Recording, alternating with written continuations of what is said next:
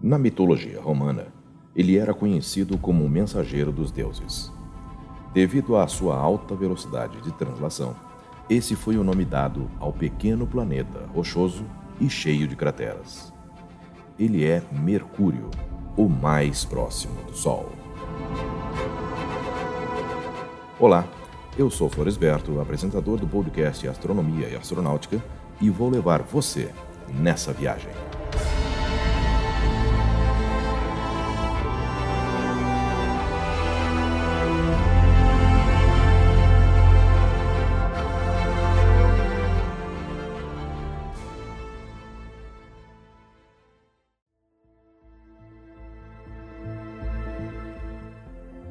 Mercúrio é um mundo seco composto por rochas silicáticas.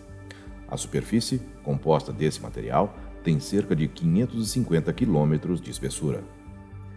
Essa camada deve ter sido líquida quando o planeta era jovem e tinha atividades vulcânicas que cessaram há bilhões de anos.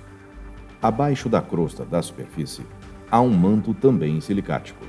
Seu núcleo, que fica abaixo do manto, é composto basicamente de ferro, formado quando esse metal pesado afundou no jovem planeta. Supõe-se que o núcleo seja sólido, mas uma fina camada de sua parte mais externa talvez ainda esteja derretida.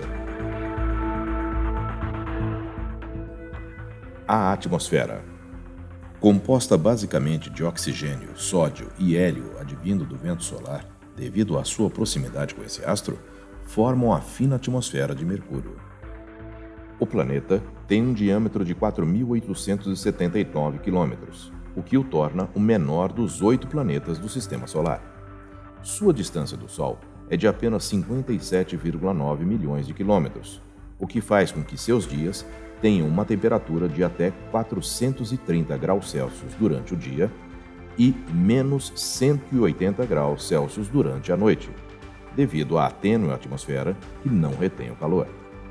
Mas, apesar das altas temperaturas durante o dia, ele não é o planeta mais quente do sistema solar.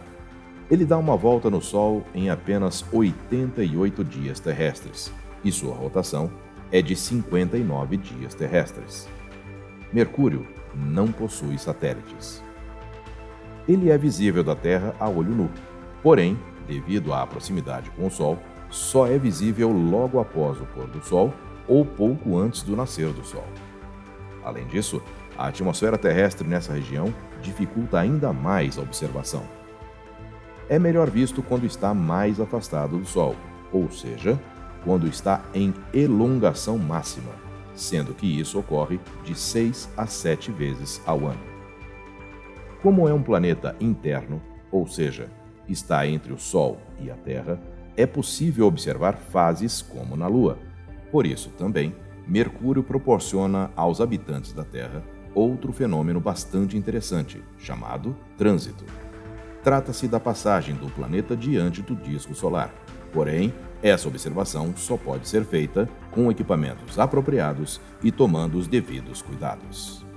Esse fenômeno serve também para mostrar a diferença enorme de tamanho entre o Sol e o planeta.